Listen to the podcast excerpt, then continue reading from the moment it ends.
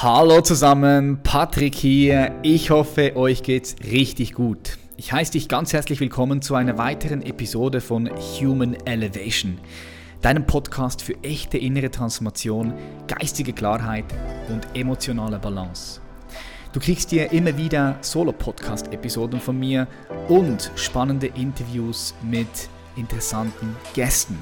Denn ein Wert von Human Elevation ist es, jedem Mensch, völlig egal woher er kommt, ihm auch Raum zu geben. Heißt, Debatten Raum zu geben, seine Ideen uns anzuhören und ja, auch Gegenfragen zu stellen. Und heute freue ich mich sehr auf einen spannenden Gast, auf Florian Kirner. Bevor ich gleich mit seiner Bio komme, lade ich dich ganz herzlich dazu ein, Teil unserer Community zu sein. Wie kannst du das machen? Super simpel. Der einfachste Weg ist, du gehst auf Facebook und gehst zu unserer Human Elevation Facebook-Gruppe. Du findest den Link unten in die Show Notes. Wenn du dort eine Anfrage machst, weil es eine geschlossene Gruppe, dann wird mein Team die Antworten überprüfen und wird dich dann, wenn alles passt, in die Gruppe einfügen. Und dort hast du die Möglichkeit einer 5-Tages-Potenzialentfaltungs-Challenge.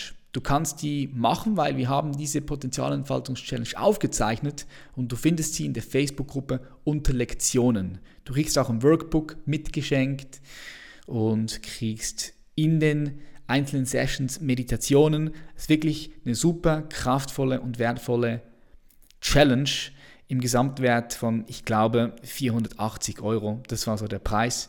Und das Ganze steht for free für unsere Leute zur Verfügung. Fühl dich also eingeladen. Wir starten mit Florian Kiernes Bio. Er ist 1957 geboren und ist unter anderem auch mit dem Namen Prinz Chaos II. als Liedermacher und Kabarettist bekannt. In Südthüringen entwickelte er seit 2008 ein Kultur- und Gemeinschaftsprojekt auf Schloss Weitersroda. Zuvor hat er an der Universität zu Köln angloamerikanische Geschichte, Japanologie und neuere und mittelalterliche Geschichte studiert, sowie internationale Beziehungen an der Sophia University in Tokio. 2013 verfasste er mit Konstantin Wecker einen Aufruf zur Revolte. Als Journalist schreibt er lange für die junge Welt. Seit dessen Gründung unterstützt er den politischen Blog Rubicon. Wir sprechen mit ihm heute über aktuelle Geschehnisse und über Gott und die Welt. Ich freue mich, dich an diesem Gespräch teilhaben zu lassen und freue mich auch, wenn du mir auf Instagram ein Feedback schickst oder die Episode sogar teilst. So lass uns keine Zeit verlieren. Ich sage herzlich willkommen in der Show, Florian Kirner. Florian, herzlich willkommen in der Show. Ja, grüß dich. Äh, wie geht's dir? Du, im Moment bin ich in einer sehr kuriosen Stimmung, weil ich komme wirklich gerade aus einem äh, Gespräch im Rechtsamt des hiesigen Landratsamtes. Äh, ich war nämlich gestern bei einer digitalen Podiumsdiskussion hier eingeladen in Hildburghausen zu diesem Corona-Thema. Mhm. Und Hildburghausen, ein äh, kleines Städtchen in Südthüringen, ähm, also kannst sagen, der südlichste, westlichste Zipfel der ehemaligen DDR, äh, ist ja jetzt zu Weltruhm gekommen. Äh, die New York Times hat über uns geschrieben, der Guardian, alle, ja, weil wir eben nicht nur einen äh, Tabellenspitzenplatz uns erarbeitet hatten mit Corona-Zahlen, sondern dann auch noch eine Demo hatten, wo irgendwie 400, 500 Leute also die Maßnahmen gebrochen haben. Ah, was, okay. Und jetzt gab es also gestern eine Podiumsdiskussion, wo also der Landrat da war und äh, ein Bürgermeister und die Gesundheitsministerin von Thüringen und ich als Vertreter des Hildburghäuser Werberings, das ist praktisch die hiesige Unternehmervereinigung, wo ich Vorsitzender bin. Ähm, und ich habe da unter anderem eingefordert, dass also ein digitaler runder Tisch eingerichtet wird und dass das so nicht geht, dass man dann nur von oben runter Verordnungen macht und so. Jetzt haben die mich heute gleich angerufen. Ich dachte, ja, wunderbar, war ein zuckersüß am Telefon. Und wie ich hinkam, hatte ich also drei nicht mehr ganz so gut gelaunte Leute dann äh, gegenüber sitzen, die mir dann irgendwelche Äußerungen, die ich, vor, die ich gemacht habe, vorgehalten haben und mit juristischen Geschichten gedroht haben. Was? Okay. Wow. Und diese Idee, dass man jetzt miteinander reden müsste oder dass man gesellschaftlichen Konsens herstellen müsste oder dass man vielleicht in Netzwerken jetzt mhm. daran gehen müsste oder so. Das äh, war ungefähr wie wenn du versuchst, äh, man muss den bösen Vergleich entschuldigen, aber einem Neandertaler ein, äh, eine Fuge von Bach zu erklären. Mhm. Also falsche mhm. Riese. Ja, also das ist, naja. Insofern bin ich gerade, aber eigentlich ganz gut gelaunt. Ja, geil. Ich, ich, hätte, ich hätte, so meine zweite Frage wäre gewesen, okay, mit was beschäftigst du dich gerade aktuell gedanklich am meisten? Oder ähm, wenn du jetzt mal so rauszoomst, unabhängig von dem, was jetzt gerade passiert ist beim Gericht, wo ist so dein Schwerpunkt aktuell gerade? Grundsätzlich bin ich ein Mensch mit äh, vielen Schwerpunkten, immer. Das habe ich gesehen. Ist, ich finde dich ein unglaublich spannender Mensch, weil ich gesehen habe, du bist so vielseitig. Das ist unglaublich, wie vielseitig du bist. Und Nein, das ist mir passiert. ja. das ist mir passiert, weil ich, also ich konnte auf die Frage, was machst du? Mhm. Ganz lang äh, nichts Gescheites antworten, weil äh, da gibt es ja Leute, die sagen dann Steuerberater. Ja die sind dann halt Steuerberater. Ja? Und ich war immer sehr viel verschiedene Sachen ähm, und habe das schon durchaus auch oft als ein Defizit an mir selber empfunden, bis ich irgendwann mal begriffen habe, dass das eigentlich eine ganz andere Organisationsform deiner Existenz ist. Und jetzt stellt man natürlich zunehmend fest, dass ich damit sehr vorne dran war, weil jetzt sollen das ja alle so machen. Mhm alle sollen jetzt flexibel, vielseitig und Brüche mhm. geben, findet also der Personaler im Bewerbungsgespräch ganz, ganz toll. Ja. Mhm. ja, spannend. Ich beschäftige mich im Moment aber tatsächlich, weil du gefragt hast, worüber ich nachdenke, mhm. ähm, damit die Welt nochmal neu zu verstehen. Also ich habe die letzten paar Monate sehr eklatant festgestellt, dass ich die Welt nicht mehr so ganz begreife. Ähm, und das ist für mich insofern ungewohnt, weil ich bin irgendwann einmal, ich bin, komme aus einem sehr politischen Elternhaus und dann bin ich so mit, mit 16 Marxist geworden. Mhm. Und dann hatte ich ja die absolute Wahrheit gepachtet. Ich wusste alles. Ja. ja? Und alle anderen waren Vollidioten. Und das muss ich sagen, war schon auch irgendwie schön. Äh, ließ sich aber nicht ewig durchhalten, vor allem wie diese Weltrevolution dann nicht so schnell gekommen ist, wie ich das mir also überlegt hatte. Mhm. Hat sich gut angefühlt wahrscheinlich, oder hat sich einfach gut angefühlt? Ja, das ist, wenn du so, Augenblick. Genau, wenn du so ohne Zweifel ja. im Glauben an dein Wissen bist. Gefährlich. Das fühlt sich an wie Wissen. Ja, ja. Obwohl es doch bloß Glauben ist. Ja, ja, ja. ja. Menschen, machen schreckliche, Menschen machen schreckliche Dinge, die, die glauben, die Wahrheit zu wissen. Also das ist auch, ähm, was mich im Moment halt sehr skeptisch macht, also wenn Leute so ganz sicher sind, dass sie die Wahrheit äh, drauf haben. Ja, ja, 100 Prozent, 100 Prozent. Auf der anderen Seite, weißt du, möchte ich nicht äh, mich jetzt darauf so hinmogeln, zu sagen, naja, man weiß es halt nicht und es ist ja alles irgendwie widersprüchlich und so. Weil den Anspruch habe ich schon, dass ich die Welt eigentlich verstehen möchte. Ich möchte auch in meinen Handlungen ähm, aus einer großen Erzählung heraus schöpfen, was passiert eigentlich in der Zeit, in der ich lebe. Mhm. Und da habe ich halt, weil ich bin ja so, weil ich viel weiß und schon viel gelesen habe, ja, merkt man das bei mir vielleicht nicht gleich, wenn ich eigentlich nicht check, was um mich herum passiert. Ja. Aber, aber ich habe es halt zunehmend gemerkt. Ja. Und jetzt habe ich mir, ähm, also ich bin ja Historiker auch vom Studium, ich lese also sehr viel nach hinten. Und das ist ja oft auch interessant nach vorne. Mhm.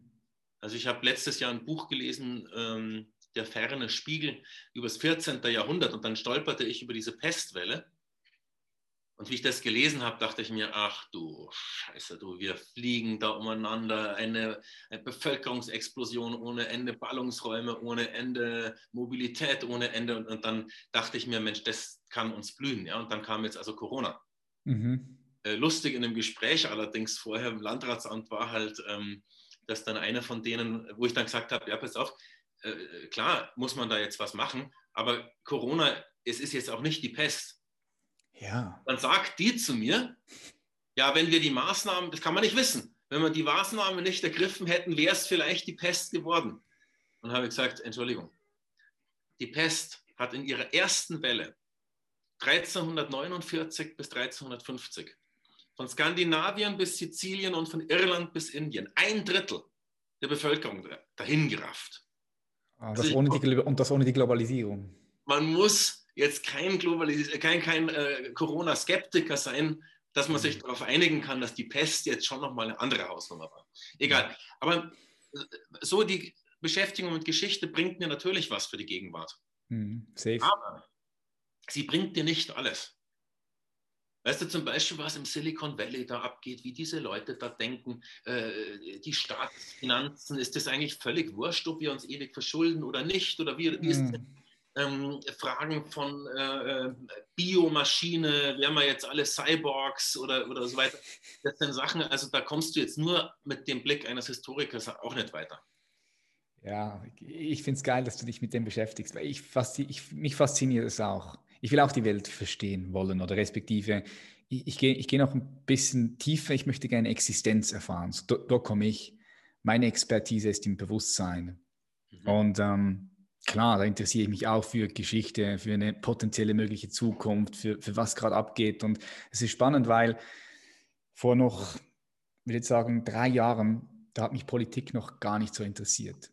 Aber ich habe dann ein paar Leute kennengelernt, die dort drin sind, die auch mit den ganzen Begriffen um sich werfen. Und zuerst habe ich die nicht richtig verstanden. Ich verstehe auch heute noch nicht alles und habe dann erkennen müssen, dass mich das interessieren muss, wenn ich, wenn ich, wenn ich Verständnis aufbauen möchte. Ich muss, ich muss verstehen, äh, was auf der politischen Ebene abgeht, klar. Und, und das ist nochmal so ein Loop, wo ich, wo ich auch noch mehr reingehen möchte. Ja, Weil ich, ich kenne ich, ich kenn mein, kenn meine Werte, ich weiß, wofür ich stehe. Mhm. Und jetzt meine Frage ist, okay, in, in was für ein politisches Weltbild würde denn das alles so reinpassen, plus minus? Oder da muss man sich ja erstmal informieren über die Geschichte von Politik. Und das, das, das finde ich, find ich spannend. Du bist ja da voll drin, oder? Ähm, ja, wobei die Frage ja ist, was ist eigentlich Politik, ja? Also da gibt es ja diese absolut vordergründige, banale Ebene der Parteipolitik. Ähm, eine Seifenoper mit miserablen Dialogen und äh, unterdurchschnittlichen Schauspielern. Und ich sage mal, ich kenne viele Abgeordnete auch, Bundestag und Landtag und so weiter und so fort. Und deswegen weiß ich, so toll ist es nicht. Wenn du da als einer von 600 Leuten drin hockst, so viel Macht hast du nicht. Es geht nicht um die Macht, einfach zu sehen, woher kommt die Ideologie, die die, die haben und, und was bedeutet das? Was bedeutet das dann für mich und was bedeutet das für die Gesellschaft, für die Kultur? Ja, genau, weil Politeia, ja, also der altgriechische Begriff, ähm, der, da geht es eigentlich um die Kunst, äh, das Zusammenleben in einem Gemeinwesen zu organisieren. Mhm. Und wenn man Politik so begreift, dann ist es natürlich ein viel tieferer und viel breiterer Begriff. Dann geht es eben, und das das habe ich denen gerade im, im, Gesundheitsrechtsamt da auch versucht klarzumachen, als ich gesagt habe, Leute, die sagen dann, hier geht es um Gefahrenabwehr, das ist nicht verhandelbar. Hm. Hört mal zu, ihr könnt eine Gesellschaft wie Deutschland mit 82 Millionen Leuten, eine hochkomplexe Gesellschaft, eine durch und durch strukturierte Gesellschaft mit Institutionen, Verbänden, allem möglichen Zeug und so, könnt ihr nicht führen von top down, da ist die Verordnung und also das geht so nicht. Ich muss da in hm. Netzwerken äh, äh, arbeiten. Ja? Und das ist, glaube ich, also ein völlig anderer Begriff, den, den du hast, den glaube ich automatisch, aber über einen ganz anderen Zugang, halt nicht über einen politischen, sondern es hat ja auch damit zu tun, wie sehe ich mich denn als Mensch unter Menschen. Ja, genau. Ja. Wir haben ein völlig hierarchisches Bild von Chef und Untergebene. Weißt du, das habe ich bei denen auch gemerkt. Für die ist halt, die haben ein Bild von Staat. Staat das sind die Eltern, wir sind die Kinder. Sie sind die mhm. Lehrer, Sie sind die Schüler, wir sind die mhm. Schüler. Du. Old school. Bin, bin ich denen ihr Schüler, vergiss es einfach. ja, stimmt. Du, du, hast, du, hast, du hast recht. Ich kann mir vorstellen, dass viele Politiker, die da mit drin sind, voll dabei sind, die, die von so einer Haltung kommen. Ich kann mir das gut vorstellen, ja. Und weißt du, jetzt ist natürlich so, diese Haltung hat vielleicht früher auch besser funktioniert. Ja, kann sein, ja, safe. Und ich denke, das hat äh, viele Gründe. Einer wäre, dass in dieser Industriegesellschaft ähm, ja Arbeit ganz anders organisiert war. Also da hattest du in so einem großen Stahlbetrieb, 50.000 Arbeiter und am Ende doch einen Chef. Mhm. Ja, und du hattest diese, diese alten Tycoons oder, oder äh, ja, die, die Firmengründer, die da noch und so, so Vaterfiguren richtig. Ja. Mhm. Und natürlich hattest du eine Mediengesellschaft damals, ähm, die aufgebaut hat auf Radio und später auf Fernsehen. Und das sind natürlich Formen von Medien, die kann ich überhaupt nur herstellen und betreiben durch einen irren Kapitaleinsatz. Wenn du überlegst, was du jetzt da investieren musstest, um deinen YouTube-Kanal aufzubauen und das halbwegs vernünftig zu machen, und mhm. stellst es ins Verhältnis dazu, was es bedeutet hätte, vor 30, 40 Jahren einen Fernsehsender selber aufzubauen. Ja. Verstehst du? Deswegen kann das jetzt jeder machen. Mhm. Also diese Radio- und Fernsehgesellschaften, die waren eigentlich das autoritärste, was es gab. Und zwar selbst da, wo es nicht direkt eine Diktatur war, sondern so eine parlamentarische Demokratie. Aber die Lenkung von Meinung war unwahrscheinlich zentralistisch, top-down, über sehr wenige Kanäle. Mhm. Das hat sich jetzt natürlich verändert durch das ganze Social Media Game. Ja, und das merken halt dann auch die Politiker, verstehst du, die in diesen alten Rollen noch drin sind. Ja, ja, Aber haben sie die Macht überhaupt noch? Also das glauben sie vielleicht selber noch, ja. Aber ja. selbst da bin ich mir nicht immer sicher. Also ich denke, wir sind gerade in einem Umbruch. Also das ist das, was ich so, so wahrnehme, dass alte Strukturen zu veraltet sind, nicht mehr passen, nicht mehr zeitgemäß sind und diese Strukturen ja, beginnen zu zerfallen, langsam, Schritt für Schritt und neue Strukturen kommen. Das ist das, was ich wahrnehme, ja. Hoffentlich. Ja, ich, denk, ich, ich, denke, ich denke auch, dass es, dass es Strukturrevolutionen geben muss, muss man sozusagen. Warum bin ich so vielseitig geworden? Ja, weil sie mich nirgends genommen haben. Ich meine es nicht unbedingt jobseitig, sondern ähm, ich habe immer das Gefühl gehabt, es gibt gesellschaftlich eine Kruste, die hat sich da oben festgebatzt und festgemauert und die hocken da und spielen sich da ihre Geschichten zu und, und richten sich's. Und die haben mich eigentlich immer abgestoßen. Ja, also mhm. ob das an der Uni war, haben im Grunde alle gewusst, dass ich jetzt Quartett bin. Ja, aber ich konnte zum Beispiel ähm, mit, mit, mit, diesen fürchterlichen Vorgaben, wie man wissenschaftliche Arbeiten zu schreiben hat. Ich habe das nicht übers Herz gebracht. Ich habe das einmal gemacht, ähm, Facharbeit noch in der Schule, in der 12. Klasse, habe ich ein Geschichtsessay geschrieben, der alle wissenschaftlichen Maßgaben halt erfüllt hat, wie man das so machen soll. Aber ich hasse das, du, ich liebe Sprache, ich kann das nicht machen, ich kann das der Sprache nicht antun. Ja? Die mhm. haben immer diese absolut starre Struktur in diesen, in diesen Aufsätzen oder äh, Arbeiten, die man da abgeben soll. Also immer Einleitung, Hauptteil, Schluss. Und in der Einleitung musst du praktisch die Gliederung nochmal versprachlichen und dann da und da. Fürchterlich, ich kann das nicht, ich mag das, ich will das nicht. Ja? Und da habe ich einfach gemerkt, das ist, die können mit mir gar nichts anfangen. Mhm. Weißt du, und so ging mir das eigentlich mein ganzes Leben lang dass ich äh, nirgends richtig reingekommen bin. Und so sind halt dann ganz viele Nebensachen, äh, die ich dann trotzdem gemacht habe, ähm, irgendwann zu einer Hauptsache, zu einer schillernden, oszillierenden Hauptsache geworden. Ja? Ich habe mal in einer Werbeagentur gearbeitet. Ja? Hm, das war dann auch, das war cool und es war gut bezahlt und so, das war natürlich vollkommen idiotisch. Ja? Im Grunde habe ich da zum ersten Mal und einzigen Mal Schreibblockaden erlebt. Ja. Ich kann meine Kreativität nicht zwingen in Strukturen reinzwingen. Will ich auch nicht. Das tue ich mhm. nicht an, weil ich meine Kreativität lieb habe. Und weil mhm. ich auch mache die nicht kaputt. Und so, ja. Und ähm, ich glaube, das ist, weil jetzt, jetzt, wie gehen diese alten Strukturen da mal weg? Ja, doch dadurch, schau mal, du hast dich vielleicht, weiß ich nicht, wir kennen uns ja jetzt gar nicht, ähm, äh, wobei man das kaum merkt. Und das ist ja auch so faszinierend, oder? Mhm. Und warum merkt man es nicht? Du warst vielleicht ganz lange auch so eher ein Einzelgänger und hast nicht so toll reingepasst. Und alle sind irgendwie auf einem ausgelatschten Weg in diese Richtung gerannt. Ja. Der Kaiser hat vielleicht gesagt, finde ich jetzt nicht so spannend, ehrlich gesagt. So, ja. dann bist du erstmal allein einen anderen Weg und dann ist das erstmal scheiße, dann mit der Machete im Unterholz verstehst und äh, musst dir deinen Weg. Plötzlich triffst du da im Dschungel einen anderen, auch mit der Machete, der hat sich auch seinen eigenen Weg gebahnt. Und dem Moment, wo du plötzlich zu zehnt oder zu hundert bist, stellst du fest, du eigentlich diese ganzen Wege, die wir uns gebahnt haben, war inzwischen auch ganz gutes Verkehrsnetz. Und das so, weißt du, wir lernen uns jetzt kennen oft im Netz und du stellst fest, wir sind ja gar nicht so allein. Ja. Und wir haben ein Grundverständnis über ganz viele Fragen, obwohl wir uns nicht kennen. Mhm. Weil wir eine andere Vorstellung von Kooperation, von Wissensorganisationen, von Zusammenarbeit in Netzwerken und so halt fast automatisch bekommen haben, weil wir es nicht so machen wollten wie die. Hm. Ja, ich liebe die Metapher mit dem Wald. Ich kann sich jeder gut vorstellen.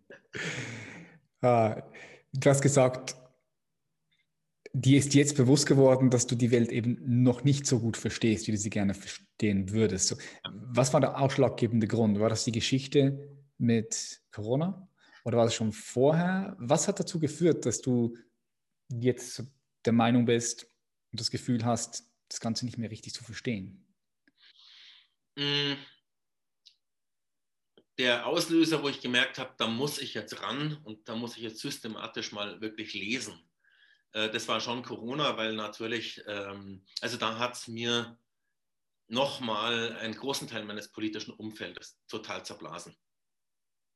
Also, wie gesagt, ursprünglich so komme ich aus der Linken, aus der radikalen Linken, aus der marxistischen Linken das hat dann irgendwann nicht mehr hingehauen. Das war mir alles dann auch doch zu starr und, und, und äh, zu besserwisserisch, aber auch inhaltlich. Die haben ja sozusagen diese rein materialistische Weltsicht. Also das heißt, das Sein bestimmt das Bewusstsein.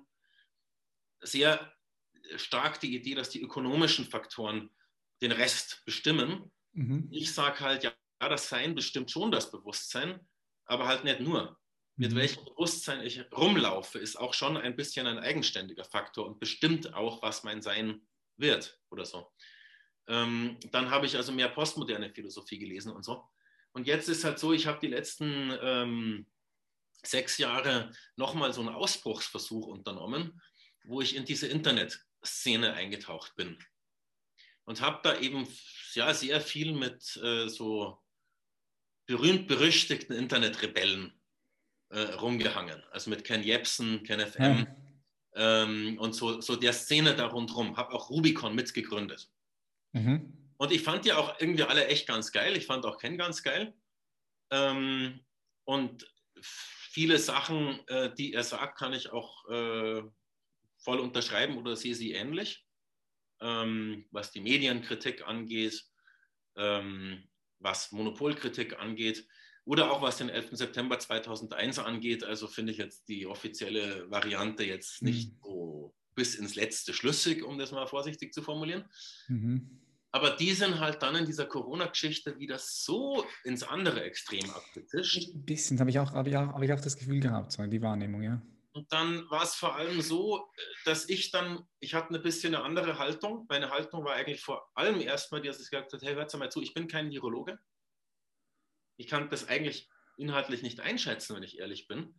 Aber ich finde, dass ihr viel zu schnell in die Richtung abzischt, zu sagen, es ist total ungefährlich. Und das stört mich. Und ich würde gerne meine abweichende Sicht jetzt da auch veröffentlichen können. Mhm. Und während die ja immer am Mainstream kritisiert haben, dass die keine Debatten und keine abweichenden Meinungen zulassen, bin ich dann mit meiner abweichenden Meinung auch nicht mehr zugelassen worden. Und dann kam es da, sagen wir mal, zum, zum Bruch mit, mit einigen Akteuren. Und dann habe ich mich wirklich ziemlich isoliert eigentlich erst einmal gefühlt. Also ich hatte das äh, so Bild dann auch, ich sitze praktisch zwischen allen Stühlen, aber immerhin auf einem Thron. also wenn man sich zwischen die Stühle setzt, dann sollte man schauen, dass man sich selber eine bequeme Sitzgelegenheit dann schon mitbringt. Ja, ja. ja. Aber weißt du, wie es ist in diesen Polarisierungen? Ja? Die einen sagen eben Corona, Corona, Corona, wir sterben alle, es ist die neue Pest. Das ist, und die anderen sagen halt, vollkommen wurscht, das ist alles halt bloß eine Verschwörung und das ist alles nur ein mhm. Fake. Und, und, und, du fragst dich so ein bisschen in diesem ganzen Lärmen, hey, wo ist denn mal eine Möglichkeit für Zwischentöne, für eine differenzierte Diskussion, auch für eine Diskussion, wo man sich mal zuhört und sagt, du, ich sehe es anders, aber ich halte das jetzt mal aus, dass du es anders siehst. Komm, lass uns mal gescheit reden. Ach, so wichtig. Ja, da hatte ich ein Gespräch mit Gunnar Kaiser, auch mit Milos Matucek schon, ähm, betreffend den offenen Debattenräumen. Das ist, ist so wichtig. Ich denke, die meisten Menschen sind nicht in der Lage, ruhig zu sitzen und sich eine andere Meinung reinzuziehen, ohne direkt innerlich zu brennen und mal kurz dieser Idee, diesem Gedanken einfach mal Raum zu geben und dann zuerst zuzuhören und dann senden und dann schauen. Das ist, nimmst du das auch wahr, dass das die wenigsten Leute irgendwie können? Also wahrnehmen kann man das ja eigentlich automatisch, indem man in diesen sozialen Netzwerken unterwegs ist und alles entfreundet sich. Und es gibt auch diesen beliebten Post. Also alle, die der Meinung sind, dass XY, die können sich hier gleich mal selber entfreunden. Weil mit so Leuten will ich da nichts mehr zu tun haben. Ja. Äh, es ist Extremismus. Dieses Gelabel die ganze Zeit. Du sagst XY, dann bist du ein YZ. Du, der Mensch, ist ein ganz komplexes Wesen, eine, schiller, eine schillernde Energiewolke. Der ist nicht einfach ein Label. Weißt? Also natürlich gibt es ja eindimensionale Menschen. Ja, und das war eben auch eine Sache, da wollte ich das tiefer ergründen. Was passiert denn da eigentlich? Ja? Mhm. Ähm, und mir hat sehr geholfen, mein Bruder hat mir dieses Buch geschenkt, wenn man das hier sehen kann, ob das jetzt spiegelverkehrt ist wahrscheinlich. The, ähm, the, the, the Futuristica Trilogy. Trilogy. Ist es auf, auf, auf, ist es auf Futurica Trilogie. Ah, da, Futur, ich dachte Englisch, Franzö äh, Italienisch. Das ist von Alexander Barth und ähm, Jan Söderqvist, also zwei äh, schwedischen Philosophen. Ähm, und ist ein Buch, das also im Silicon Valley unheimlich viel gelesen wurde. Und ich würde mal sagen, es hat auch ein bisschen die Einseitigkeit, dass es so die Weltsicht der Internet-Nerds und der sehr erfolgreichen Netzleute in eine ähm, in eine, eine, Gesamterzählung gießt, die denen recht gut gefällt. Ähm, aber es ist sehr viel Richtiges drin. Und die sagen jetzt zum Beispiel, wir erleben einen historischen Umschlag, wie damals den Übergang von Feudalismus zu Kapitalismus. Mhm. Ja, war ja irgendwann eine Zeit, ähm, wo eben nicht mehr der Herr Graf angeschafft hat, sondern der erfolgreiche Eisenbahnunternehmer ja. Industriemagnat. Ja? Und in diesem Übergang ist ja viel passiert. Also zum Beispiel die alten Aristokraten, äh, früher ihr ganzer Stolz war ihr Wappen. Und darfst du auf diesem Wappen oben eine Kanone noch mit drauf oder nicht? Oder darfst du hier nochmal das Symbol? Oder ist war alles fürchterlich wichtig. Ja, die, die neuen Herren von der Industrie oder von der Finanz, die haben sich dann halt auch irgendwelche schönen Wappen machen lassen. Ja, das war halt dann, die haben halt das so wie ein Abziehbild, das war ganz lustig, oder haben sich auch mal ein Schloss gekauft. Ja? ja. Ich wohne ja auch in einem, ja, aber. Ja, habe ich, hab ich, hab ich gelesen, ja. und ähm, dabei hat sich ja auch die Klassenstruktur verändert. Davor hattest du praktisch Aristokratie, Klerus, also Pfarrer und, und so, und hauptsächlich halt Bauern. Ja und ganz wenig Arbeiter und ganz wenig äh, Händler und also es war alles hauptsächlich wirklich die Bauern waren so die große Erfolgsphase. Danach hattest du in der Hauptsache eben Kapital und Arbeit, also Unternehmer und Proletarier. Und das war so eine Geschichte, wo ich gemerkt habe, da verstehe ich jetzt nicht mehr, wie es ist. Weil die Marxisten, die ich dann zum Teil noch kenne, die sind dann immer voll in ihrem Arbeit- und Kapitalding drin, immer noch, ja und sagen dann so Sachen wie, ja, äh, am Ende, man weiß jetzt nicht genau, wer ist heute eigentlich noch die Arbeiterklasse, aber so viel steht fest, sie wird größer. What? Ähm, so, die haben jetzt einen Entwurf da ähm, vorgelegt, wo sie sagen, da findet jetzt also eine neue Formierung von gesellschaftlichen und wirtschaftlichen Klassen statt. Und die neue herrschende Klasse nennen sie die Netocracy, also die Netzokratie. Und die neue Unterklasse ist das Konsumtariat. Das sind jetzt erstmal Begriffe, wenn du die so hörst, findest du die erstmal bescheuert. Ah, ich kann mir vorstellen, was jetzt kommt. Aber je öfter man das durchdenkt, desto richtiger ist es. Jetzt nehmen wir mal die Unterklasse. Das, die alte Arbeiterklasse war dadurch geprägt, was sie produziert und dass sie produziert. Ein Arbeiter ist kein Arbeiter, wenn er nichts produziert. Und seine gesellschaftliche Position definiert sich dadurch, dass er etwas herstellt, was ja. sein Chef braucht. Und dafür kriegt er Geld und über diesen Lohn gibt es Kämpfe und Verhandlungen und äh, ja. Das Konsumtariat muss nichts produzieren. Wo es sein Geld herkriegt, ist eigentlich wurscht. Das kann eben auch eine Gesellschaft, also bedingungsloses Grundeinkommen. Mhm. Hauptsache es konsumiert, Hauptsache es tritt als Konsument auf. Mhm.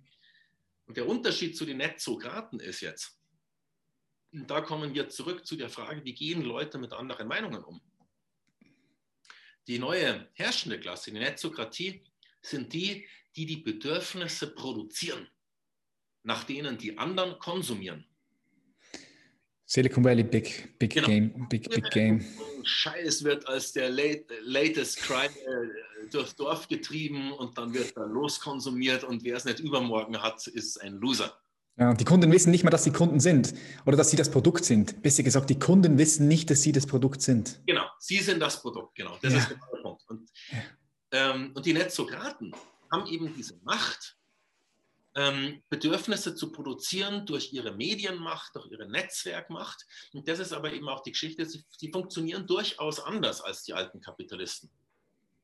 Äh, für den alten Kapitalisten war das Lebensziel, am Ende stinkreich zu sein. Fettes Bankkonto, fette Villa, Riesenfabriken und so weiter und so fort. Das ist dem mhm. Netzokraten eher nicht so richtig. Der Netzokrat, der geht auch durchaus einmal her und vererbt fast alles, was er äh, verdient hat an äh, irgendwie seine Stiftung und sagt zu seinen Kindern, passt auf, ihr kriegt alle bloß 20 Millionen Euro oder Dollar und damit würde ich euch bitten, kommt ihr klar. Und den Rest, den kriegen jetzt irgendwelche Leute, die ihr gar nicht kennt. Finden die Erben meistens wahrscheinlich blöd und denken sich, was, bloß 20 Millionen?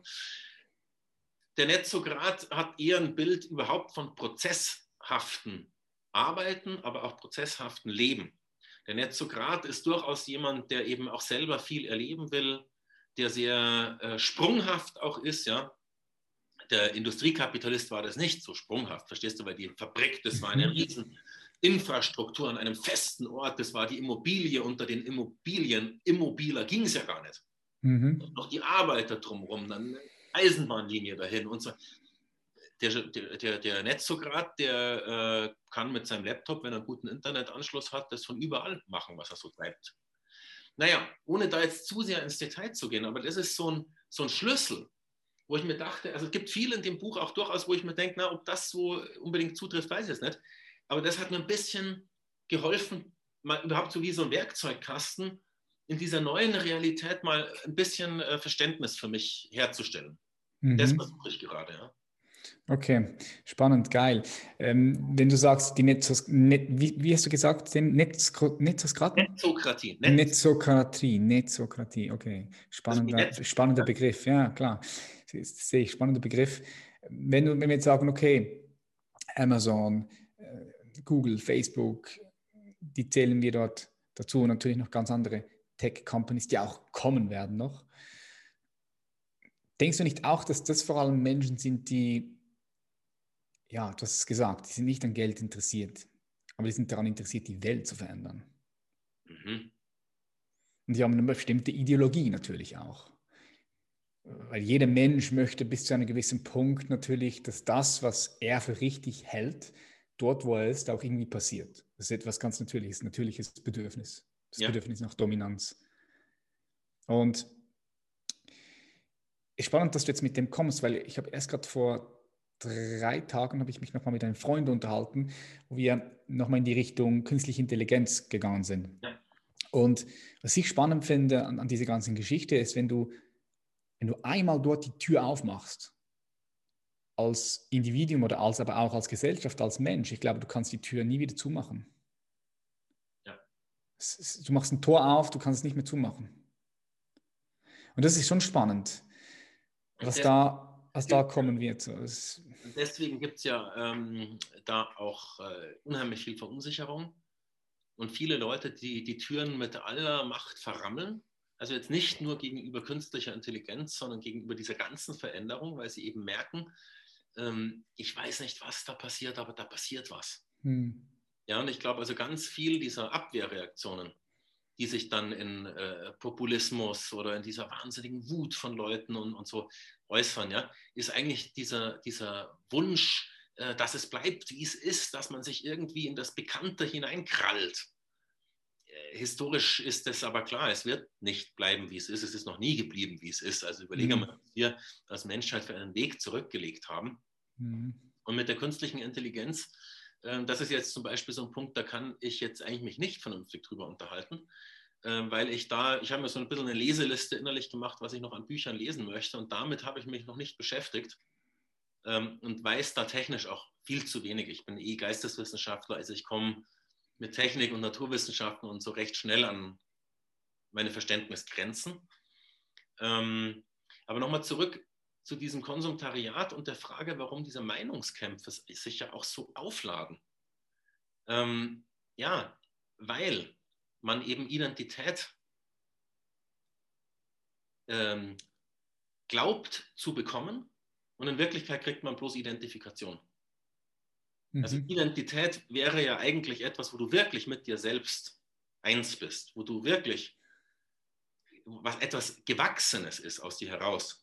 Und Identifikation, das ist halt so was Äußerliches. Identifikation ist, ich bin Borussia Dortmund-Fan oder Bayern-Fan und da gewinnen die und dann freue ich mich. Und ja. also ich mache etwas völlig Äußerliches zu meinem Innerlichen. Mhm.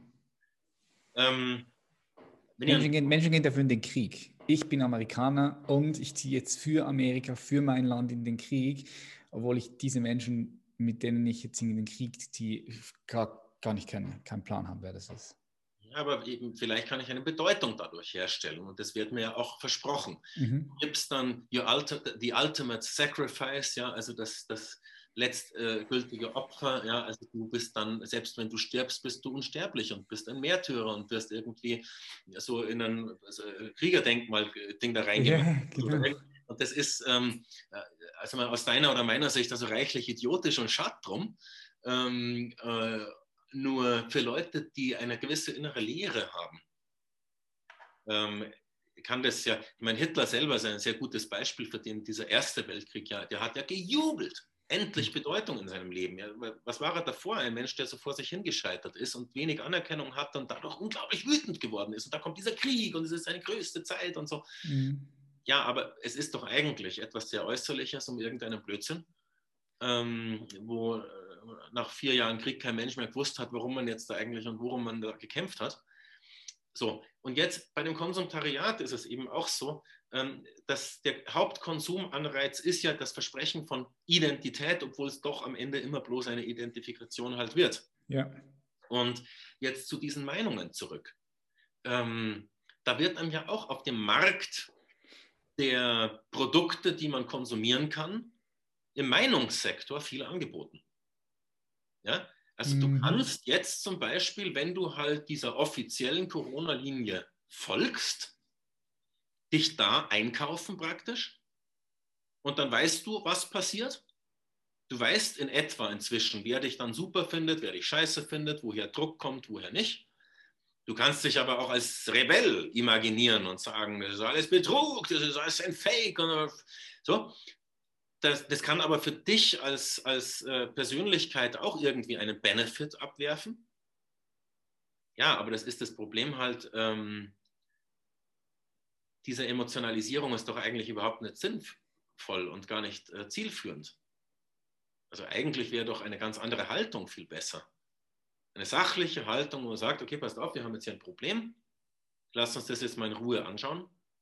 Ähm, okay, wir haben da die Meinung, wir haben die Meinung, alles klar, setzen wir uns mal die Kontrahenten da zusammen, schauen mal, kann man da auf einen gemeinsamen. Und stattdessen hast du diese permanenten Hahnenkämpfe und die ganze Gesellschaft muss sich bekennen und dann bekennt man sich und dann ist der wieder beleidigt und, mhm. und diese Emotionalisierung ist an sich fürchterlich. Mhm. Zeigt aber, dass es gar nicht um die Meinung geht, sondern um etwas sehr Persönliches. Weil Konsum äh, da geht es ja seltenst um die tatsächliche Sache.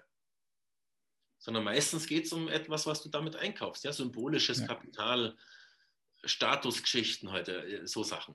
Oder ja. eben für dich selber auch. Ja, du bist irgendwie der Coolste, weil du kannst dir das leisten und so. Ja, ja. Du kaufst dir, du kaufst dir den Frame, wenn du das sehen möchtest. Ja, du kaufst dir das, was die Marke dahinter ähm, an Gefühlen, an, an Status, an Wert verkauft. Das ist das, was du kaufst.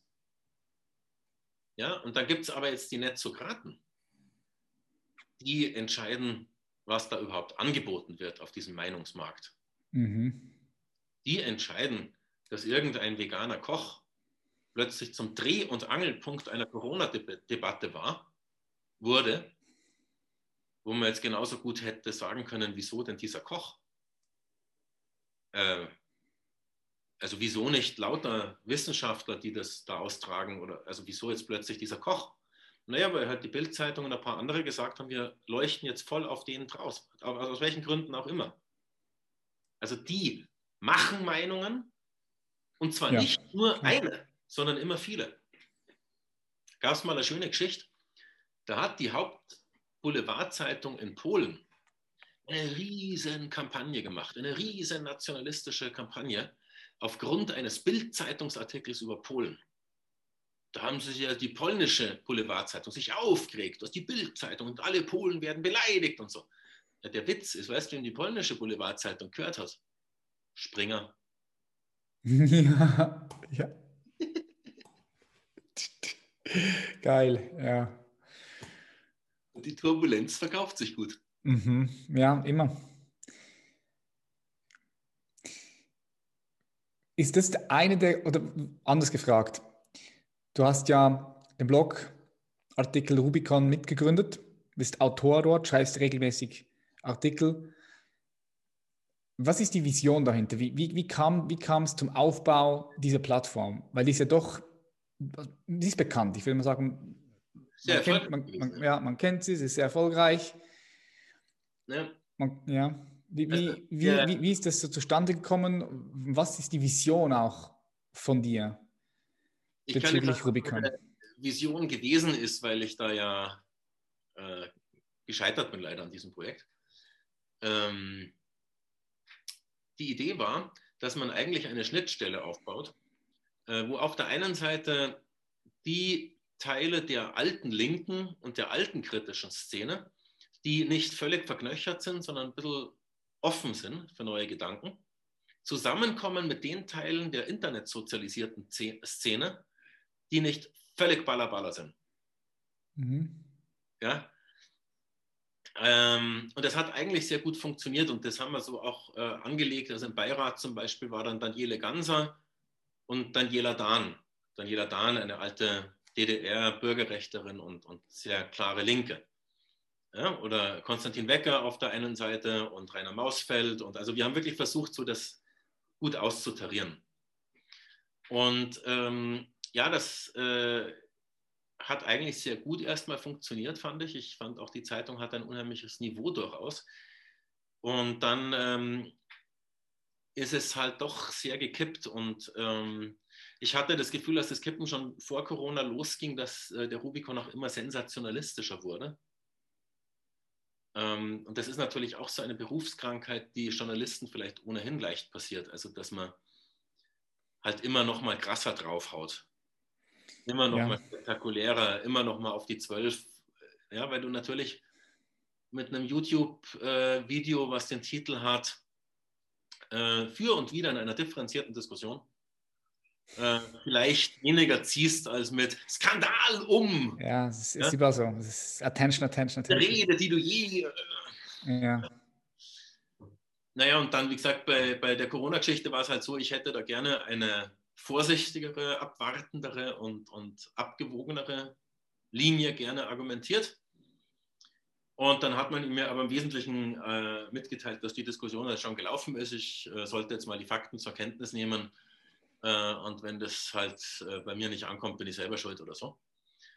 Und das war sehr bitter für mich halt, ja. Und hat mich aber einmal mehr dahin gebracht, dass ich einfach gemerkt habe, ja, ich bin halt wahrscheinlich auch nicht der Typ, der mit Chefs ganz gut arbeiten kann. Hm. Also weil auch Rubicon hat einen Chef und einen Eigentümer und wenn der eine Meinung durchzieht, dann ist das halt Fakt. Mhm. Ja. Ein entscheidet am Schluss, ja. Ja. Was du, ich meine jetzt, ich habe ja dieses Schloss gekauft äh, vor zwölf Jahren, eben damals eine absolut heruntergekommene Bude und inzwischen geht es so langsam. Und da bin ich natürlich auch im Grunde am Ende der Entscheider.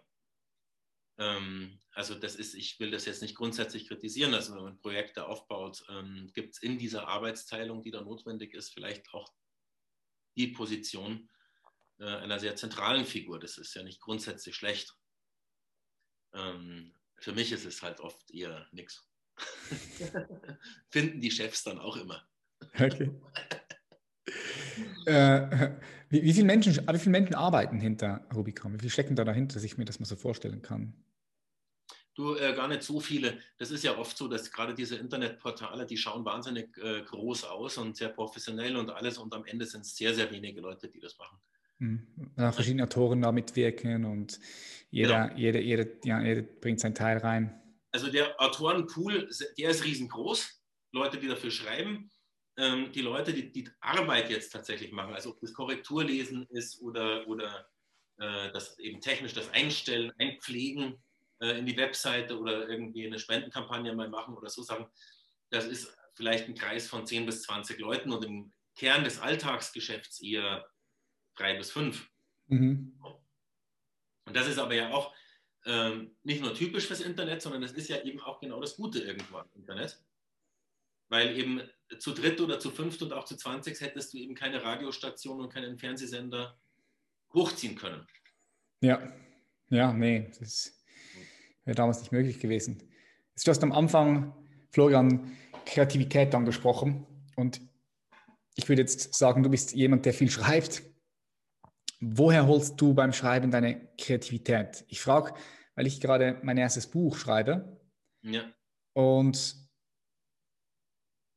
ja, ich, ich, ich frage mich dann immer so, die Menschen wie du, die wirklich viel, viel Content geben, Bücher schreiben, aber Artikel verfassen, wie, wie, wie, gehst du da vor? Hast du da eine Struktur, hast du da ein Ritual, wenn du schreibst? Was machst du, wenn, wenn, wenn keine Kreativität da ist?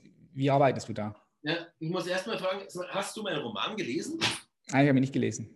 Weil äh, in eurem Anschreiben das äh, thematisiert wurde und ich äh, erlaube ja. mir jetzt auch ja, noch. Sicher, sicher, sicher. Ich finde ich find das Cover geil. Ich finde das, also, find das Cover frech. Und ich muss mal sagen, an dem Roman jetzt, äh, da habe ich 18 Jahre lang geschrieben. 18 Jahre? Ich kann hier da keine konkrete Arbeitsweise mitteilen, weil es natürlich völlig, das kam so schubweise und so. What? 18 Jahre? Hast du dann den Faden, hast du den Faden noch gehabt? Nein, ähm, es war schlimmer. Ich hatte irgendwann unfassbar viele Fäden da drin. Aha. Lauter Handlungsstränge. Und ich dachte mir, oh Gott, das kriegst du nie wieder zusammen. Ne? Und dann habe ich geschrieben und geschrieben und geschrieben und irgendwann hat es sich aufgelöst. Und es war für mich selber ja, ein, ein kriminalistischer Vorgang, herauszufinden, wie mein eigenes Buch ausgeht. Und es mhm. hat eine völlig überraschende Wendung zum Schluss nochmal genommen, also von der nicht zuletzt ich sehr überrascht war. Ähm, und ansonsten ist es so, hm, ich habe jetzt zum Beispiel in den 20 Minuten, bevor wir das jetzt hier gestartet haben, über diesen, ähm, diese Situation im Landratsamt einen äh, Text geschrieben und auch gleich veröffentlicht jetzt auf Facebook. Äh, und das ist eine Sache, die ich einfach kann. Ich kann sehr schnell praktisch fehlerfreien Text, irgendein Fehler ist mal drin vielleicht, aber im Wesentlichen fehlerfreien Text einfach runterschreiben. Wenn ich es kann. Und wenn nicht, dann sitzt sie da rum. Ähm, wobei ich auch gelernt habe, äh, eben beim Schreiben dann von diesem Buch war ich irgendwann an einem Punkt, wo ich gemerkt habe, so geht es jetzt auch nicht mehr weiter, dass ich nur aus der Inspiration schreibe, sondern jetzt brauche ich auch einen harten Arsch, mhm. trocken bleiben und drin bleiben in diesem Steinbruch voller Buchstaben und, und Text und Ideen und Figuren. Da muss ich jetzt drin bleiben und mich da durcharbeiten.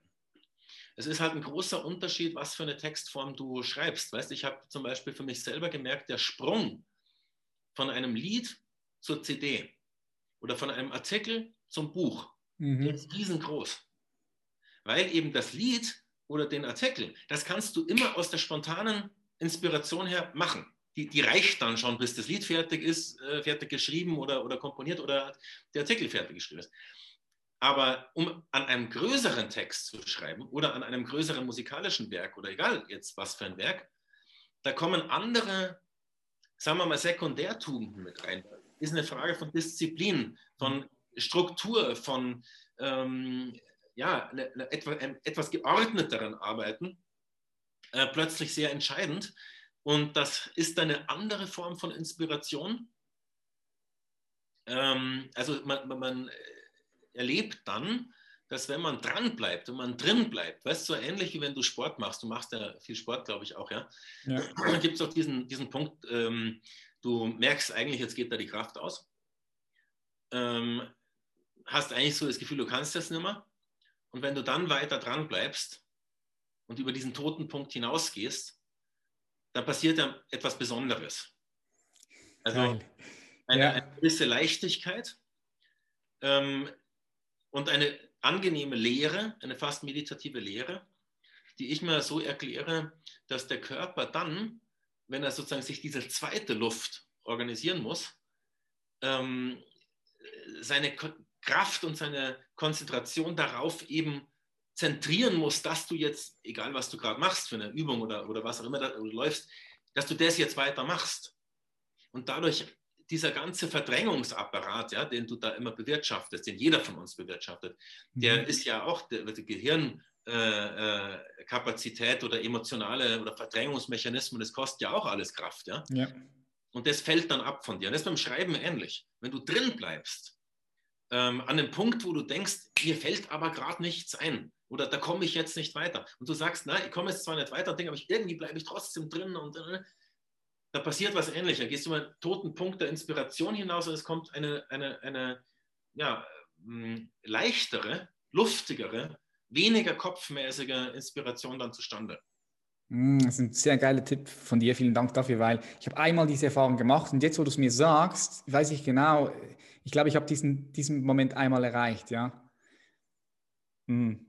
Das heißt also, für all die Zuhörer und Zuhörerinnen, die auch mal ein Buch schreiben wollen, einfach mit dem Arsch sitzen bleiben, Fokus stillhalten ja. und dann irgendwann durchbrichst du, durchbrichst du diesen Moment, ja. ja? Also, oder auch anderen Leuten was vorlesen, was man schon geschrieben hat. Einfach aber im Thema bleiben. Mhm. Und das ist, glaube ich, ganz richtig, nicht nur fürs Bücherschreiben, sondern für ganz viele Sachen, wenn man sozusagen sich einen etwas größeren Brocken vornimmt, den man erreichen möchte, äh, ist es, glaube ich, dann kommst du unweigerlich an, dies, an diese toten Punkte. Und ich sage aber nicht, man soll immer alle toten Punkte überrennen. Also es geht natürlich auch um, um Selbstachtsamkeit, um Selbstfürsorge. Also man muss natürlich auch wissen, was zu viel ist. Da muss man wissen, wie man veranlagt ist. Also wenn ich Workaholic bin, dann bitte alles streichen, was wir die letzten fünf Minuten diskutiert haben. Ja. Ich persönlich bin von der Anlage eher ein inspirierter fauler Sack. äh, ich brauche relativ viel Disziplinaufwand, um äh, da wirklich ins Rollen zu kommen. Okay, trotzdem, was du alles machst, ich denke, also ich gehe mal davon aus, das ist auch ein hartes Pensum mit dem, was du alles machst, mit Musik, mit, mit Schreiben, mit dem Wirken. Ja, das weiß ich nicht. Also ich. Ähm, was ist das für ein Arbeitspensum? Kannst du das sagen? Das kann ich überhaupt nicht sagen, weil also erstens mal ist bei mir die Frage, was ist denn überhaupt Arbeit, äh, weil ich so viel. Ich meine, schau mal zum Beispiel. Ähm, ich habe jetzt hier äh, vier Pferde unten im Stall stehen. Also eins gehört mir. Und da bin ich halt äh, ab und zu mal mit Stalldienst dran. Und das ist ja unfassbar, was Pferde scheißen. Das gibt es ja überhaupt nicht. Also allein den Stall abzumisten, das ist unfassbar. Da bist du zum Teil zwei Stunden, drei Stunden damit beschäftigt und dann oh, ist sozusagen ein, an diesem Tag eine relevante Arbeit, die aber natürlich auch sehr interessant ist. Aha. Mhm, dann habe ich diese ehrenamtliche Tätigkeit als Vorsitzender des Werberings, mhm, die ich mit sehr viel Engagement wirklich ausfülle und für die ich aber überhaupt kein Geld kriege obwohl das, was ich da tue, eben auch Pressearbeit machen, Texte schreiben, kommunizieren, genau Tätigkeiten sind, die ich auch schon für Geld getan habe in meinem Leben. So. Dann bin ich natürlich im Moment als Veranstalter und als Musiker vollkommen lahmgelegt seit einem Jahr. Insofern mhm. ist es da kaum möglich, was zu machen. Und es ist aber halt auch so, ich habe äh, so, ein, so ein pulsierendes Leben insofern, ähm, dass ich Phasen habe, wo ich eigentlich echt ziemlich rumhänge und aus meiner Sicht auch wenig mache. Ich habe, weißt du, ich habe überhaupt keinen Alltag. Das ist das Faszinierende. Ja? Ich kann dir, ich habe keinen einzigen festen wöchentlichen Termin. Keinen einzigen.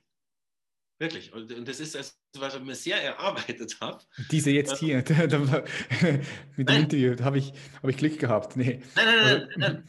Ich meine, ich habe keinen, der wöchentlich niedergekehrt. Ja. Ja, ja, Routinen. Du hast keine Routinen, ja. Nichts, was jeden Dienstag oder jeden Donnerstag um so und so stattfindet. Nichts. Was krass, dass du das handeln kannst, dass du das ja. Verkehrs nach die Straße bringst. Also ähm, das, das hat natürlich auch, also ich habe schon einiges an Fuck-Ups natürlich produziert, bis ich das handeln konnte. Ähm, und weißt du auch eben meine Texte, ich, äh, wie man das da an der Uni ja eben auch machen soll. Erst soll man doch die Gliederung erstellen. Erstens 11.11a, dieser ganze Quatsch. Und dann schreibst du das so runter. Das kann ich nicht. Ich habe auch bei dem Buch die, das Inhaltsverzeichnis natürlich erst hinterher geschrieben. Also ich mhm. bin jemand, der halt auch, äh, also ich schreibe da äh, richte ein unglaubliches Textdurcheinander an und dann fange ich an, das zu ordnen und zusammenzuschieben und, und dann schmeiße ich einen Absatz mal raus und dann schiebe ich den nach vorne und irgendwie ordnet sich es dann, ja, und so. Aber und mhm. ich habe auch viele Textanläufe, die nicht veröffentlicht werden, weil sie nichts werden oder so. Aber ich, also ich, ich empfinde mich überhaupt nicht als Workaholic. Ähm, ja, und vieles von dem, was ich mache, mache ich ja auch gar nicht selber, sondern bewirke es. Mhm. Weißt zum Beispiel das Festival äh, Paradiesvogelfest, was ich sehr gerne nächstes Jahr mal wieder durchführen würde, äh, dürfen würde dann. Ähm, wann, wann, wann, ist das, wann ist das jeweils? Im Frühling, Herbst? Jetzt ist es 12. bis äh, 16. Mai 2021. Ich ja. bin wild entschlossen, das äh, durchzuführen. Nice. Und wo ist das für all die Leute, die sich dafür interessieren? Das ist hier auf meinem Schloss, im, im Schlosshof in der Hauptsache, und der ist in Weitersroda. Also weiter wie weiter, äh, S und Roda. Das Ganze ist in Südthüringen, also zwischen Coburg und Suhl an der bayerisch-thüringischen ehemaligen deutsch-deutschen Grenze. Und ähm, ja, da waren letztes Jahr so 1500 Leute da.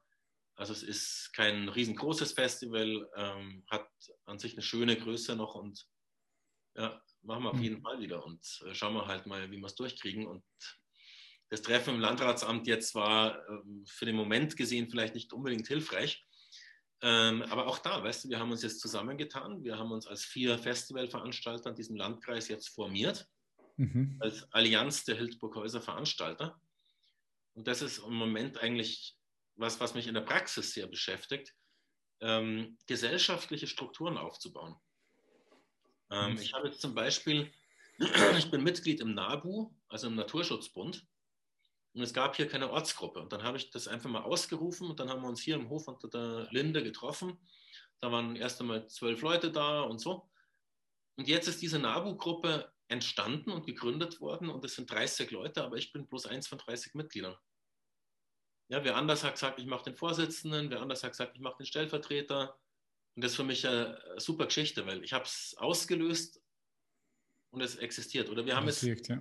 die erste Bestellung einer Lebensmittelkooperative gestern bekommen, wo wir einfach jetzt mal 19 Leute haben, die gemeinsam gesunde regionale Lebensmittel bestellen und dann wird es verteilt und, und, und so weiter. Und das hat hier eine Schloss, Schlossbewohnerin, die Caro, unsere Gärtnerin eigentlich, äh, die hat das auch ausgerufen. Und jetzt macht sie es aber auch nicht, sondern äh, das organisieren andere Leute und sie kauft halt mit ein und so. Und so eben gründen wir auch äh, diese Allianz der Hildburghäuser Veranstalter, äh, weil wir einfach gemerkt haben, äh, dieses Landratsamt, das tritt uns in einer Art und Weise gegenüber, ähm, das, äh, da müssen wir uns tatsächlich zusammentun. Hm. Ja, ich denke, es, jeder, jeder hat eine Grenze und jeder muss für sich selbst entscheiden, wann diese Grenze beschritten ist und was die Konsequenzen dann daraus sind, ja, und dann auch handeln. Ja. ja. Hm, du sagst, du interessierst dich dafür, für die Welt und, und, und, und was jetzt gerade abgeht und wie die Welt sein wird in Zukunft. Stell dir mal vor, Florian, du beamst dich in die Zukunft 2050, 30 Jahren. 30 Jahren ist viel, viel Zeit. Ja, das ist so geschert.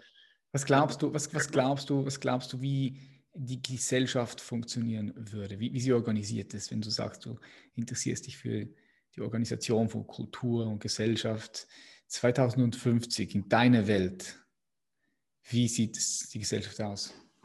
Wie ist sie organisiert? ich sag mal, wenn du mich fragst, was ich glaube, wie es sein wird, dann ist das für mich sehr schwer zu beantworten und das ist genau der Grund, warum ich diese Bücher gerade versuche zu lesen. und mir da auch wirklich nochmal harte Theorie reinpfeife. Ähm, es hat auch ein bisschen damit zu tun, weißt du, wir sind ja mitten in dieser Transformation drin, die sich immer krasser beschleunigt. Ja? Also man denkt das seit Jahren schon, jetzt ja. muss es irgendwann mal wieder langsamer gehen und das ist so. Und ich sage mal, wenn du in einem Auto sitzt, hm, fährst 180 und dann fängt das Auto zum Schleudern an. Und neben dir ist einer mit einem Mikrofon, äh, netter Kerl, Schweizer Akzent, und fragt, während du da schleuderst, fragt er dich, Herr Kirner, wo sehen Sie sich in 30 Jahren? Dann ist es in diesem Moment sehr schwer ähm, zu beantworten, weil du gerade schleuderst und du nicht weißt, kriegst du das gerade unter Kontrolle oder haust dich gleich über die Leitplanke äh, runter oder so. Und das ist so ein bisschen der Moment, wo wir uns befinden. Mhm, mhm. Ja klar, mhm. schwer ist es. Niemand kennt die Zukunft, aber was denkst du, in welche Richtung könnte es gehen?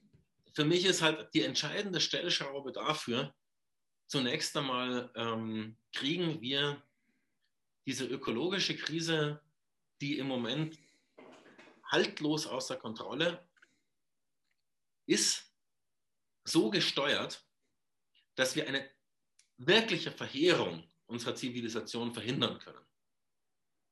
Also, weil wenn das nicht klappt, dann kriegst du eine dermaßen Destabilisierung, dass du ähm, erstens dann keine Vorhersagen mehr machen kannst, aber doch die machen kannst, dass es dann wirklich schrecklich werden wird. Mhm. Also wenn man meint, dass das mit den Flüchtlingen jetzt schon viele sind, äh, dann wird man sich da umschauen. Mhm. Und da haben wir, haben wir es wirklich so genau beieinander und so wenig Zeit, äh, dass man eigentlich eine Zukunftsprognose davon abhängig machen muss. Ich persönlich bin da aber nicht vollständig pessimistisch. Und es hat auch damit zu tun, ähm, wenn man sich eben anschaut, welche Strukturen sind denn das, die es nicht checken, dass man da jetzt endlich mal agieren müsste. Naja, dann sind es ja gerade die alten Industrien. Öl, Stahl, Bauwirtschaft mit Beton. Ähm, also es sind eigentlich die Industrien, die im Grunde Dinosaurier sind. Und deswegen äh, habe ich schon die Hoffnung, dass da ähm, es zu einer ziemlich fundamentalen Wendung und Transformation auch kommen kann. Äh, auch weil eine neue Generation äh, an Start kommt, die äh, muss vielleicht nicht, wie ich jetzt mühselig Bücher lesen, um es zu verstehen. Die müssen es gar nicht verstehen, weil die sind es einfach. Weißt und wir, wir sind ja so eine Übergangsgeneration. Wir sind so in dieser alten Welt geboren und haben aber festgestellt, dass sie schon ziemlich brüchig ist und für uns vielleicht nicht mehr so gut funktioniert und sind insofern so Brückenköpfe in die neue Welt. Mhm. Aber dann erlebst du irgendwelche Elfjährigen oder 15-Jährigen und denkst dir, ach du Scheiße, der hängt mich ja jetzt schon ab. Was ist denn los, wenn der erst mal 25 ist? Da habe ich überhaupt keine Chance mehr. Ja, das stimmt. Das nehme ich auch immer wieder wahr. Aber ist ja toll. Ja, das ist super. Also ich freue mich ja über jeden Menschen, der intelligent ist, weil dann wäre es für mich äh, auch etwas spannender. Mhm. Ähm, so, aber das ist für die Frage nach in 30 Jahren, glaube ich, eine ganz entscheidende Stellschraube, weil, also ganz klar ist, es wird einen unglaublichen technischen Dauererneuerungsprozess geben. Ja, wir haben da wirklich alle Pandora-Büchsen geöffnet und ob das künstliche Intelligenz ist, Robotertechnik, die Besiedelung des Mars, äh, Astromining, äh, äh, unsere Körper tunen, äh, was auch immer. Also da ist im Grunde keine Grenze absehbar und das äh, ist natürlich, das sind irre Felder, ähm, die auch eben bestellt werden. Für mich ist die Frage, gibt es da ein Gegengewicht, das auch aufkommt? Ähm, eine Sache, wo ich zum Beispiel den, den Herrn, die dieses Buch geschrieben haben, äh, dann gerne widersprechen wollte, ist, dass sie eigentlich eine sehr, sehr urbane Sicht auf die Zukunft haben. Für sie ist vollkommen klar, in dieser neuen Welt geht es nur um die Ballungsräume und die Städte, weil das ist das, was die Netzokratie cool findet, da ballt sie sich zusammen und so. Mhm. Mag sein, wobei man auch die Städte sicher neu erfinden wird. Mhm. Ähm, aber das Netz bietet ja auch gerade die Möglichkeit, schau mal, ich sitze hier in meinem Schloss von 1478 und wir kommunizieren über Glasfaser, weil ich nämlich tatsächlich in diese alte Hütte 300er Glasfaserleitungen reinlaufen habe. Sensationell, ja? Ähm, deswegen ist es wurscht, dass du jetzt in der Schweiz hockst und ich hier in Südthüringen. Also wir müssen nicht in der Stadt sein. Aber für mhm. das, was ich mache, ich tue mir hier viel leichter. Weil ich ein bisschen meine Ruhe auch habe. Weißt du, das ist auch was. Also Schreiben jetzt wirklich im schriftstellerischen Sinne, also erfordert ja auch eine ganz andere Situation um einen herum. Mhm. Also das braucht ein bisschen Ruhe, ein bisschen Stille, ein bisschen, ein bisschen vielleicht auch tatsächlich Zurückgezogenheit und äh, nicht alle drei Minuten klingelt das Telefon, dann rumpelt wieder rein, draußen landet ein Flugzeug oder ein Raumschiff. Ähm, und deswegen, ich glaube schon, dass auch da das Pendel ein bisschen in die andere Richtung schwingen wird.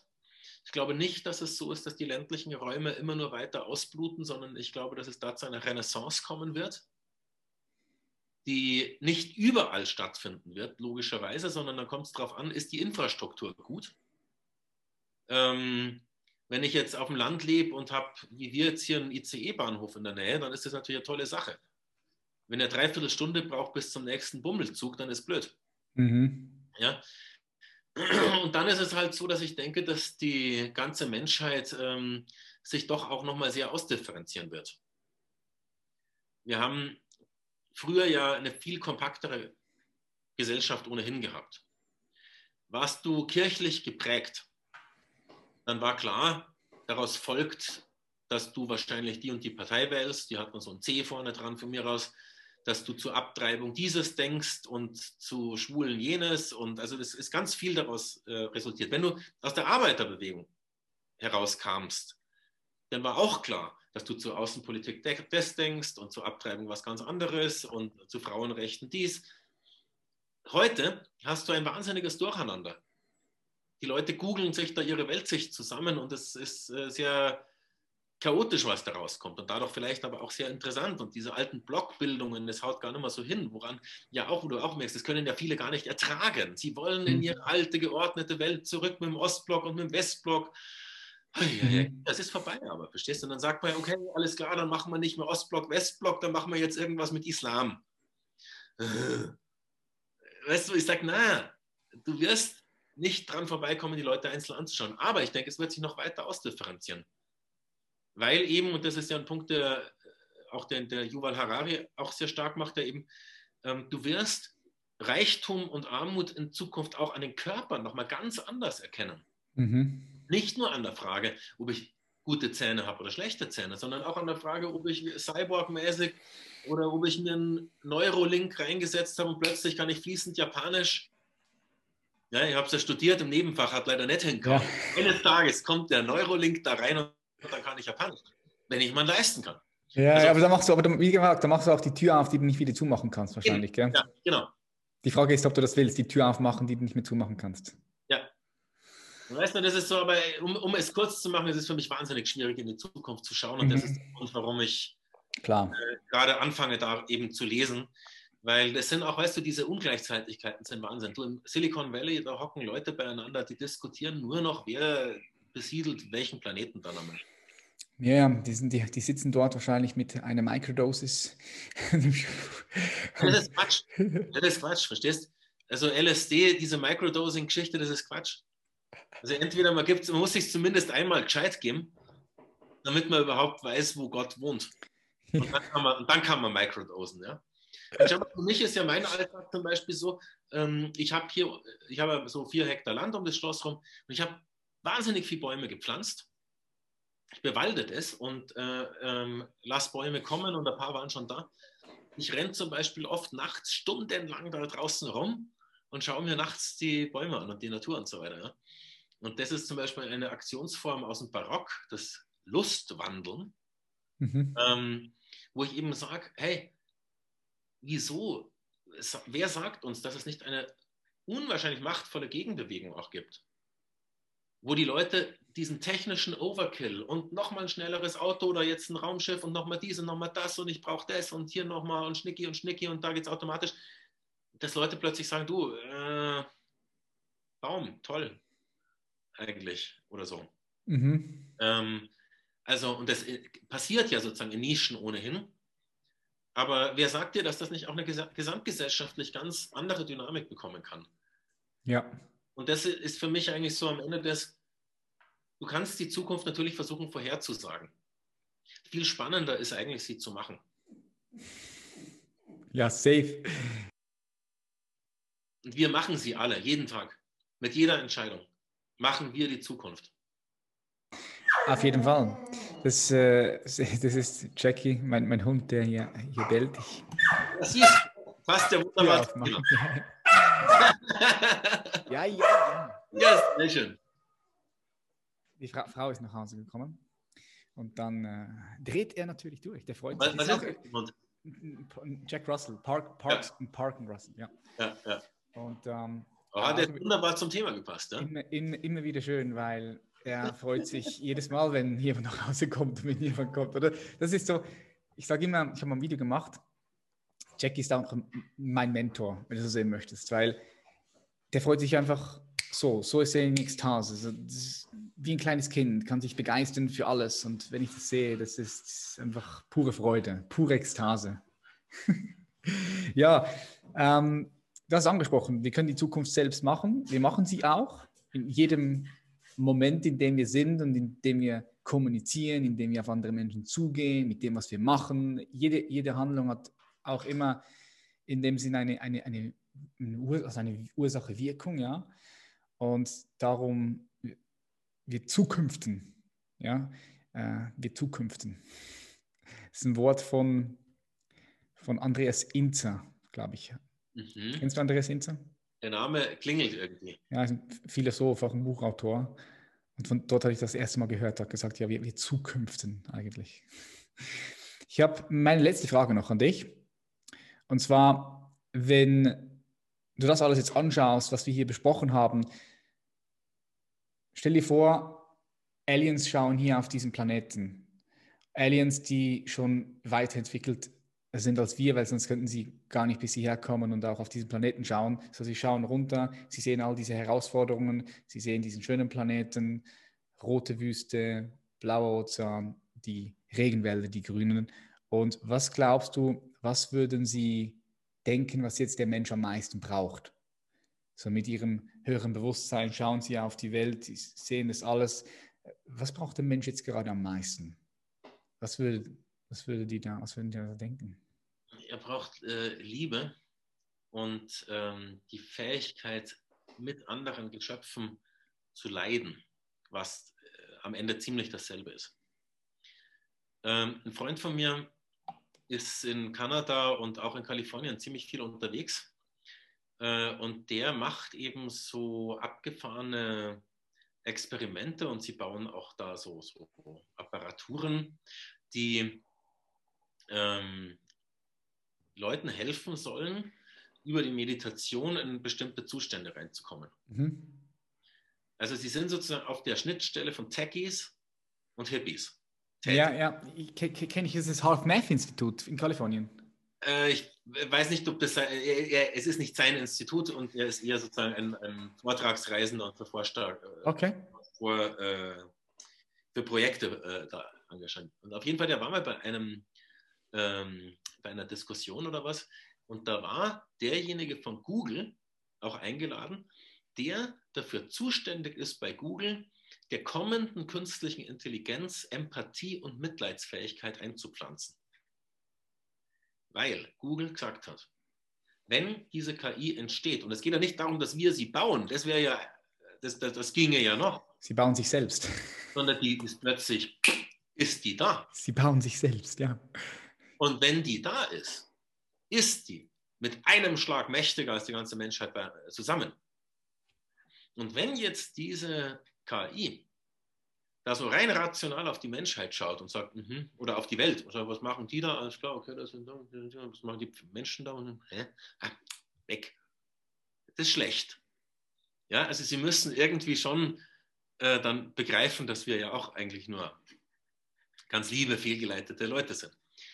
Und jetzt eben diese höher entwickelte Form, die von außen drauf schaut, würde, glaube ich, eben das vor allem sehen dass wir ja beides haben. Wir haben einen wunderschönen Planeten und haben auch als Menschheit unfassbar Schönes geschaffen. Ähm, und ich meine, ich bin nicht ein totaler Menschenhasser oder damit ja auch Selbsthasser. ähm, ich bin nicht vollständig in der Verzweiflung über die Menschheit, wobei sie mich auch äh, immer mal wieder schon natürlich anfällt. Weil ich sehe natürlich auch die Schönheit, ich sehe die Kunst, die wir geschaffen haben, die Kultur, die Philosophie, ähm, die Liebessonette von Shakespeare. Ähm, also es ist ja unglaublich viel Großartiges auch passiert, äh, wenn du eben ähm, Kinder anschaust, wenn du äh, anschaust, was wir ähm, mit größter Selbstverständlichkeit opfern für Freunde, für Kinder, für Leute in Not. Mhm. Ähm, also das, das gibt es ja eben auch alles. Also es ist, wir sind nicht die reinen Bestien, aber natürlich sind wir auch äh, der Typ, der in Auschwitz das Zyklon B durch die Dachluke schmeißt. Mhm. Und der Soldat im Schützengraben, der einen wildfremden Menschen, der auch bloß ein Jugendlicher ist, über den Haufen ballert. Wir sind eben alles das. Mhm. das Schatten und Licht. Schatten und Licht und ich glaube, wir müssen auch diese gesamte Menschheitsgeschichte als Ganzes annehmen. Wir sind nicht nur die armen Opfer und wir sind nicht nur die bösen Täter, sondern wir sind zu allem fähig. Und die Frage, was wir werden, entscheidet sich am Ende an unserer Liebesfähigkeit. Hm. Es ist aber eine nicht so einfache Angelegenheit, wie wir hm. alle wissen, weil wir sind hm.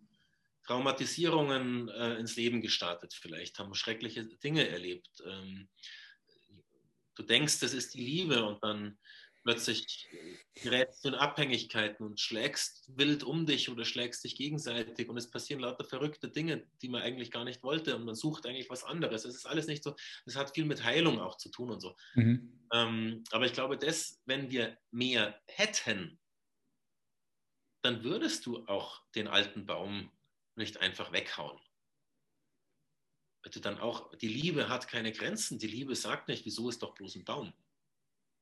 Äh, du würdest nicht zuschauen, dass äh, auch ohne Corona Millionen Leute ständig sterben an, an Krankheiten, die man leicht heilen könnte, dass zwei Milliarden Leute keinen Zugang zu sauberem Trinkwasser haben. Das wäre dir dann nicht egal. Womit ich nicht sage, dass wir alle ohne Liebe sind, weil wir es noch nicht geändert haben. Darum geht es ja nicht. Aber, das ist komplexe Geschichte.